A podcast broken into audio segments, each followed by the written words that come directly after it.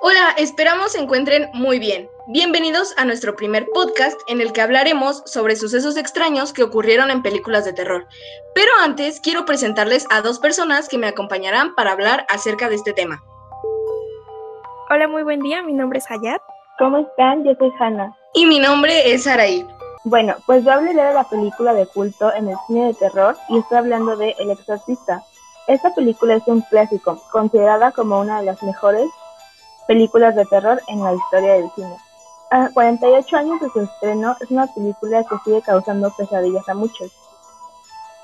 Es una película considerada como maldita, ya que ocurrieron cosas extrañas durante y después de la grabación, e incluso en el estreno. Yo creo que la mayoría sabe de qué trata el exorcista, o por lo menos se lo imagina, pero para los que no sepan, los pondré un poquito en contexto. La historia se basa en Regan, una niña de 12 años que vive con su madre, quienes una tarde juegan Ouija. A partir de ese momento empiezan a ocurrir cosas muy extrañas en ella y en su casa. Pronto se dan cuenta de que está poseída por un demonio. Es ahí cuando la historia comienza a ponerse perturbadora. El clímax de la película ocurre cuando dos sacerdotes van a realizarle un exorcismo. La actriz que interpretó a la mamá de Regan cuenta cómo durante la grabación pasaban cosas muy extrañas todo el tiempo Dicen que en ocasiones dejaban cosas en algún lugar y estaba grabado en cámara que las habían dejado en ese lugar y de repente ya no estaban, objetos desaparecían. Incluso algunos de los actores dicen que vieron objetos moverse. No está comprobado, pero tenían tanto miedo que decían al director que por favor llamara a un sacerdote para que bendijera el set, porque estaban pasando cosas muy muy raras y sentían el ambiente muy pesado. La situación empeoró cuando en una escena en la que Regan pelea con su mamá, la actriz que interpreta a Chris, madre de Regan, sí se lastimó de verdad. El grito que la actriz dio en esa escena fue icónico. Se considera como uno de los gritos más desgarradores del cine de terror, ya que este grito fue real. En la producción la tenían atada a un arnés para cuando la niña poseída la atacara, ella volara. No se dieron cuenta de que el arnés estaba defectuoso y cuando ella cae al suelo se pegó de verdad y se hizo un daño en la columna que nunca se terminó de curar. Por eso es que gritó tan fuerte. A este punto la producción ya estaba más asustada que antes y le seguían rogando al doctor que hablara a un sacerdote. Es entonces cuando el doctor acepta porque ya no quería que sigan ocurriendo cosas, extrañas. El sacerdote se niega ya que le pareció muy extraño el hecho de ir a bendecir un ser, hasta que días después algo muy extraño ocurrió. Una noche cuando nadie se encontraba en el set, convirtió la casa en la que se encontraba filmando la película. Toda la propiedad se dañó, solo quedó la estructura, los cuartos hicieron cenizas excepto uno, y fue la habitación de Regan, justo donde ocurrió la posición y donde tiempo después se llevaría a cabo el exorcismo. A dicho cuarto no le ocurrió absolutamente nada. Todas las demás habitaciones hechas ceniza y este cuarto como nuevo. Es muy extraño la verdad. Este incidente paró la producción por seis semanas porque tuvieron que arreglar todo. Sentían que esto ahora en verdad era obra de algo paranormal. Y es justo cuando el padre accede a ir a bendecir el set. Hecho esto, pudieron terminar el rodaje sin más incidentes. Días después del rodaje ocurrieron cosas aún más extrañas. Tiempo después del término de la grabación, uno de los actores que muere en la película muere en la vida real. Personas que lo conocían comentaron que él se encontraba perfectamente de salud, así que es una coincidencia bastante extraña. Tal vez hubiera dado como una coincidencia, pero no fue así.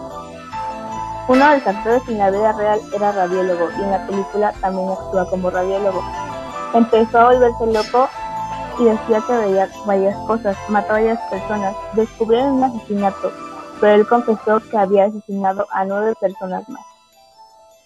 El hijo de la actriz que hace la voz del demonio, como muchos saben, Linda Blair Regan, no hizo la voz del demonio. Su hijo también comenzó a volverse loco, ya que empezó a tener muchos problemas económicos, y su locura llegó a tal nivel que mató a su esposa y a sus dos hijas. Tiempo después se dio a conocer que el hijo del camarógrafo principal, que era tan solo un bebé, murió después de que se terminó de grabar la cinta. Cabe mencionar que se encontraba muy bien de salud. Mucha gente las toma como coincidencias, pero a la vez fueron demasiadas coincidencias, ¿no creen? Cuando la cinta se estrenó en 1973 fue muy controversial, la iglesia estaba en contra completamente, pero aún así se estrenó en muchos lugares del mundo. La noche en la que se estrenó la película en Roma estaba lloviendo bastante.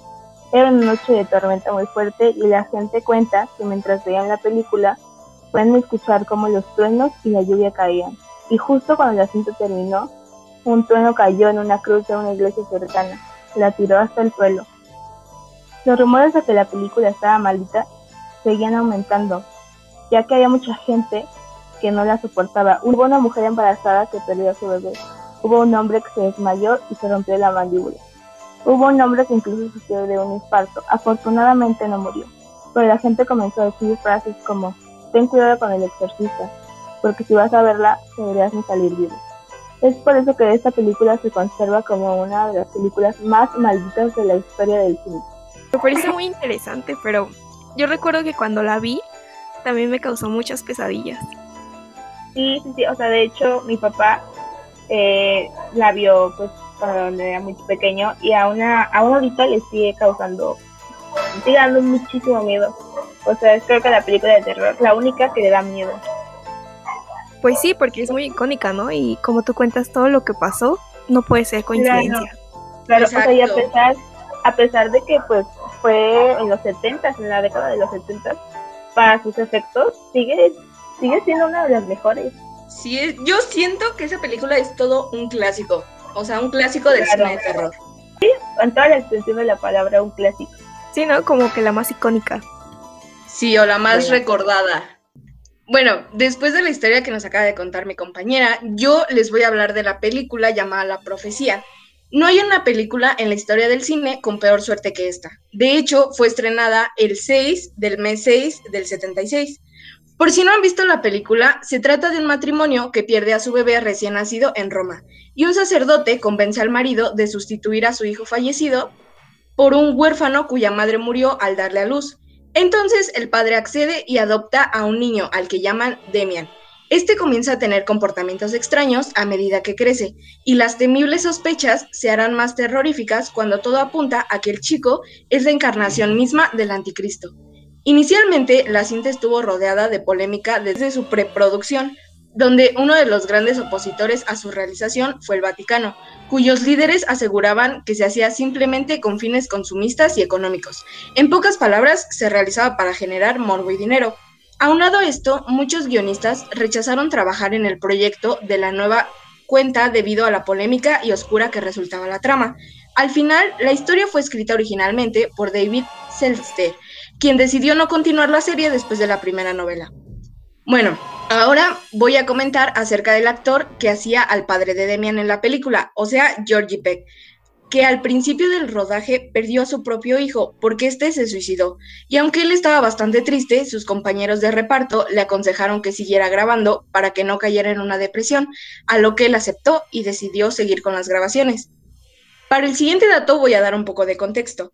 El rodaje era entre Londres y Los Ángeles. Entonces, una vez que el mismo actor, Georgie Peck, iba a volar él solo desde Los Ángeles a Londres, su avión fue impactado por un rayo. Y no solo queda ahí, puesto que horas después, el avión en el que viajaba el guionista de la película también fue alcanzado por un rayo. Afortunadamente no les pasó nada a ninguno de los dos, pero después de estos eventos, el equipo decidió alquilar un jet privado, pero finalmente, por ciertas cuestiones, decidieron no subir a él, y el pasaje se usó como vuelo comercial, este despegó sin ellos y a pocos minutos se estrelló contra un automóvil que acabó con la muerte de la esposa y el hijo del piloto. Además, todos los pasajeros de la aeronave perecieron en el accidente. Por otro lado, ellos durante el rodaje tenían a un consejero religioso que les ayudaba en todo. Y el señor, al ver de qué era la trama, les dijo, esta película se mete con temas muy fuertes y también mencionó una frase muy icónica, que fue la de el truco más grande del demonio es hacerte creer que no existe. Pero el consejero religioso no fue el único en advertirle, sino que también Anton LaVey, fundador de la Iglesia de Satán, visitó al director Richard durante el rodaje para advertirle de los peligros del filme de la cinta y le pidió que suspendiera su realización, ya que la muerte rondaba el proyecto pero aún así nadie le tomó mucha importancia y decidieron seguir grabando. Después hay una escena en la película donde un camión se va para atrás y decapita a una persona, y esto le pasó meses después del estreno a la misma persona que realizó el efecto especial, que era John. pues él sufrió un accidente de coche en Holanda cuando trabajaba en un puente lejano y a su asistente, Liz Moore, murió decapitada, igual que en la escena.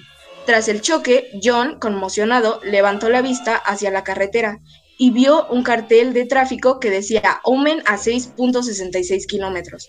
Y la película, en su versión original, se llama The Omen. Luego, en otra escena, hicieron uso de varios animales, porque se supone que a Demian lo llevaban al zoológico y estos animales reaccionarían cuando el niño los iba a visitar, porque en la película, como mencioné antes, él es como el anticristo. Entonces, había unos tigres que utilizaron y ellos estuvieron muy bien durante el rodaje, pero justo al día siguiente de que grabaron la escena, los tigres mataron a su entrenador y nadie entendía el porqué del comportamiento de los felinos. Siguiendo con el tema de los animales, ellos tenían a un doble de riesgo que en una escena sería atacado por perros Rottweiler, y mientras la grababan, el doble sabía que no iba a ser suficiente la protección que él traía, e incluso cuando terminaron de tomar la escena, los perros lo seguían atacando y llegaron a dañarlo gravemente. Y aquí no termina lo extraño, porque Richard, el director, tuvo un encuentro bastante cercano con la muerte, ya que como dije antes, grabaron ciertas cosas en Londres y él se estaba hospedando junto con su esposa en un hotel llamado Hilton.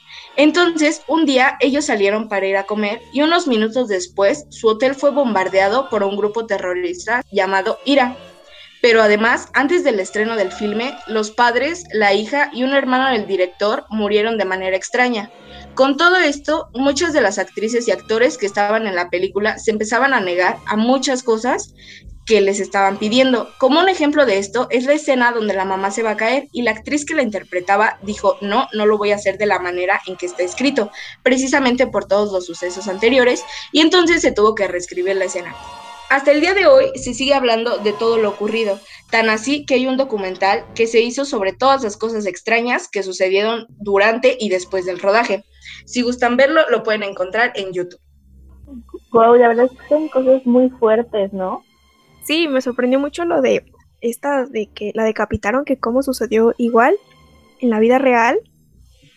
Sí, pasó exactamente igual. O sea, y lo peor es que había un letrero que decía The Omen, que es el nombre de la película original, y que decía 6.66 kilómetros, ¿no? Ajá, ¿cómo les advirtieron? Y pues no hicieron caso y todo lo que pasó. Sí, como que no les importó mucho. No les importó. Bueno, pues es mi turno. Y ahora yo hablaré sobre la película de Poltergeist. Este, yo les voy a contar sobre la maldición que tienen todas estas películas porque son tres, además de un remake que hubo en 2015. Bueno, pues tal vez ya la hayan escuchado, porque es muy sonado en este caso de los temas paranormales en las películas. Eh, originalmente salieron en 1982 y pues desde entonces están rodeadas de misterios, de muerte y de cosas paranormales. Bueno, como un pequeño resumen de la película, pues trata de una familia, la cual se acaba de mudar a una casa. Eh, esta familia pues está conformada por los padres y tres de sus hijos. Desde que llegan les empiezan a pasar cosas muy raras, pero más específicamente a la niña pequeña, a la menor, que tenía aproximadamente unos 6 años, ah, porque esta edad era la que tenía la actriz. Este, pues esta niña empieza a actuar de manera muy rara, eh, hablaba sola y decía cosas que pues daban miedo. Entonces, pues sus papás obviamente se preocupan y sus hermanos también. Pues, pero sin embargo dicen así como de, pues, amigos imaginarios, ¿no? Entonces, pues de alguna forma los espíritus que habitaban en la casa se intentan comunicar con esta niña, eh, más específicamente a través de la televisión, y tenemos una escena muy icónica que es de la niña intentando tocarlos, como con sus manos en la televisión. Este, pues nos narran que todos estos espíritus están como comandados por uno mayor, al cual le llaman la bestia. Y este espíritu mayor, junto con los demás, se quieren llevar a la niña para comerse su luz. Entonces, pues al final sí se la llevan. Se la llevan por medio del closet, el cual se encontraba en su cuarto. Y pues desde ahí, obviamente, los padres se preocupan y pues intentan rescatarla de este otro mundo. Así que pues llaman a un equipo como de investigadores, los cuales les intentan ayudar y obviamente pues les siguen pasando cosas muy raras y muy fuertes. Pues la verdad la película sí es bastante escalofriante, este es considerada una de las más icónicas en el cine de terror y pues voy a comenzar a narrar como los hechos que pasaron fuera de filmación que fueron lo que dijeron esta película tiene algo. Entonces bueno, primero que nada este, utilizaron esqueletos reales, que fue creo que lo que detonó todos estos sucesos paranormales, ya que pues en la película original dicen que todo lo que pasó fue debido a que estaban encima de un cementerio indio y pues a las almas no les gusta ser molestadas. Así que esto se reflejó en la vida real porque podría ser que al no dejar descansar a los esqueletos, pues las almas originales que los habitaban empezaron a cobrar venganza de alguna manera, ¿no? Y pues la razón por la cual se utilizaron esqueletos reales era porque para ese entonces eran mucho más baratos que los esqueletos de plástico. Entonces, de hecho, en varias películas, como en películas de Disney, también utilizaron esqueletos reales, como en Piratas del Caribe. Entonces, pues no fue la única película la cual los tuvo. Eh, una de las primeras cosas que pasaron fue que al finalizar el rodaje de la primera, de Poltergeist 1, la que era la hermana mayor en la película murió, pero murió de una manera muy fea, ya que ella vivía en Hollywood, había terminado recientemente con un novio, y este novio como que le dijo así de vamos a vernos, y ella accedió, fue a su casa, y en ese entonces pues le dijo así como de oye vamos a regresar. Ella lo rechazó y él actuó de una manera muy agresiva, estrangulándola, y pues sí, la mató. Entonces, pues fue a juicio, únicamente le dieron seis años de cárcel, que considero muy poco para haberla matado, pero aún así salió antes por un buen comportamiento. Bueno, pues total, Poltergeist se vuelve un fenómeno, a la gente le encanta, se volvió muy popular y regresan para una segunda entrega. En el set de esta segunda entrega empezaron a pasar cosas muy extrañas. Decían que se movían las cosas, decían que se escuchaban voces y en general como que la gente se empezaba a sentir mal. Era un ambiente muy raro. Y de hecho muchos de los que trabajaban en la película decían que se estaban como enfermando de diferentes cosas. Y durante la segunda película había un personaje al cual actuaba como un chamán y de hecho él también era un chamán en la vida real. Entonces pues estaba conectado con este mundo espiritual y esas cosas. Él llegó a comentar que sí, que sí había algo muy extraño rondando y de hecho hizo un exorcismo en el set de la segunda película, pues que obviamente dejó a todos súper espantados, pero pues todos accedieron a que hicieran el exorcismo, lo hizo enfrente de los actores y de los productores, pero fue precisamente pues para limpiar estas vibras que había en el set, porque pues sí era un ambiente muy negativo. Bueno, pues después de todo esto, al chamán le ocurren unos problemas, empieza a tener fallas en sus pulmones, y mientras lo operaban y todo esto, entre el hospital hubo negligencia médica, y muchas complicaciones, así que lamentablemente también el chamán falleció. Entonces ya es una segunda muerte. Eh, también teníamos al personaje de un sacerdote, el cual en la vida real lo que le sucedió es que le detectaron un cáncer en el estómago y de igual manera falleció. Entonces pues no sigue sin ser mucha coincidencia. Eh, bueno, la razón más grande por la cual también se volvió muy famoso el caso es porque la muerte más importante y para mí la más sorprendente es de la pequeña, la, niña protagonista, que cuando empezó a actuar, pues como les comenté, tenía 6 años de edad, su nombre era Heather. Durante todo este tiempo de las películas empezó a presentar una enfermedad y no sabían qué era. Decían que era como influenza o decían que era cualquier otra cosa, pero como que nunca la atinaban a exactamente lo que ella tenía. Entonces, me parece que después de terminar la última película, que fue en 1987, ella cae muy muy enferma y pues la llevan de emergencia a un hospital en California. Resulta que tenía una rara enfermedad, que era la enfermedad de Crohn, me parece. Básicamente lo que esta enfermedad le hacía a la niña era que le anudaba sus intestinos, entonces pues sí fue muy feo. Y extrañamente después de todos esos años que la niña había estado yendo al doctor y a sus consultas, pues nunca se lo pudieron detectar. Como que de alguna manera la enfermedad estaba oculta entonces pues la niña terminó falleciendo a sus cortos 11 años de edad y pues obviamente fue algo súper impactante para todos, ¿no? Eh, en cuanto a los demás actores, pues sus carreras prácticamente fracasaron, o sea, a pesar de que les llegaban ofertas, este, nunca se concretaban o sus eh, proyectos no despegaban y pues prácticamente su fama de alguna manera terminó desapareciendo. Y pues la verdad es que la película quedó como uno de los más grandes misterios del género terror en el cine americano y tal vez de alguna manera sí había un grupo de espíritus intentando vengarse y finalmente lo lograron, llevándose a la protagonista así como sucede en la película. Qué impactante lo de la muerte de la niña, casi 11 años súper chiquita, ¿no? Sí, pues, y como sucedió en la película igual, se la llevaron prácticamente. Qué mala onda que pues todas estas películas han estado como relacionadas con muchas muertes. Sí, la verdad es que son escalofriantes. Ajá, y lo peor es como que siempre hubo una vibra extraña, pero nunca le tomaron como mucha importancia hasta que pasaron lo de las muertes. Claro, o sea, como que hubo advertencias, ¿no? Y como siempre, pues no hicieron caso. Hicieron caso omiso. Ajá, sí, no les importó. Ay, sí me parece muy interesante todo lo que pasó con estas películas, pero más específicamente con El Exorcista, la que contó Hannah, porque yo recuerdo que este la primera vez que la vi me dio mucho miedo y fue muy perturbadora para mí. En especial la escena del vómito, creo que a todos nos pasó que nos dio mucha perturbación. Sí, bueno, en especie para mí yo no pude ver la película completa, o sea, la vi por pedacitos y en específico vi el pedacito que tú comentas, que es el de eh, la escena donde sale eh, pues la niña vomitando y como que sí me dejó un poco traumada y asqueada al mismo tiempo. Sí, de hecho yo recuerdo que cuando era más pequeña decía, no, o sea, nunca la voy a ver porque realmente da mucho miedo, aparte de que la, la música, la banda sonora es muy perturbadora. Entonces, mm, sí, creo que es una de las películas que da más miedo y a pesar de que tiene ya pues mucho tiempo, sigue siendo una de las más aterradoras. Y de hecho también en la película La Profecía, la vi hace poco y pues es bastante aterradora, me pareció la verdad bastante aterradora y me dio hasta incluso un poco de miedo.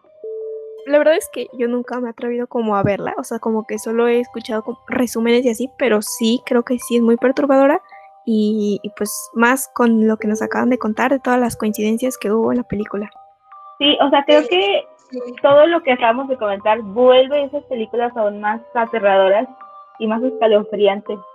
Sí, yo digo que, en, bueno, en lo personal, el dato como que más se me hizo de la película, más así como sorprendente, fue el que le pasó al de los efectos especiales, al que hizo el efecto de un coche que se hace para atrás y decapita a una mujer, y exactamente le pasó lo mismo a él y a su asistente, entonces eso me dejó como muy choqueada. Sí, ¿no? Como que mucha coincidencia. Ajá, y mucha gente puede tomarla como coincidencias, pero no creo que sean solo coincidencias, porque pasaron muchas cosas y como muchas, hubo como muchas advertencias que no hicieron caso y pues consecuencias. Sí, como que eso tienen en común las tres, ¿no? Que a las tres les dijeron así como no las hagan, pero pues aún así como que no les tomaron mucha importancia y pues siguieron con su filme. Ajá, y luego hasta sacaron secuelas, aún por todo lo que pasó. Y bueno, ahora retomando la película que comentas, Hayat, la de Poltergeist, la verdad es que yo la vi con mi papá y la primera vez que la vi sí se me hizo así como una película muy interesante y yo la vi cuando era, pues estaba más pequeña y como que sí me causó un problema al querer dormir porque realmente te deja como muy impactado. Sí, yo recuerdo que cuando la vi, eh, pánico, o sea, pánico a las televisiones, yo sentía que de ahí me iban a salir espíritus porque la vi pues ya hace tiempo y me dio mucho miedo, la verdad. Sí, no, y más que nada la, la original, la de 1982, creo que es la que más da miedo y como que la que más nos dejó traumados a todos. Ajá, la más icónica, o sea, súper, me da mucho miedo. Pero creo que, o sea, como tratar todos estos temas, crea una vibra muy pesada en fin, cuéntanos su película de terror favorita y qué misterios hay detrás de ella.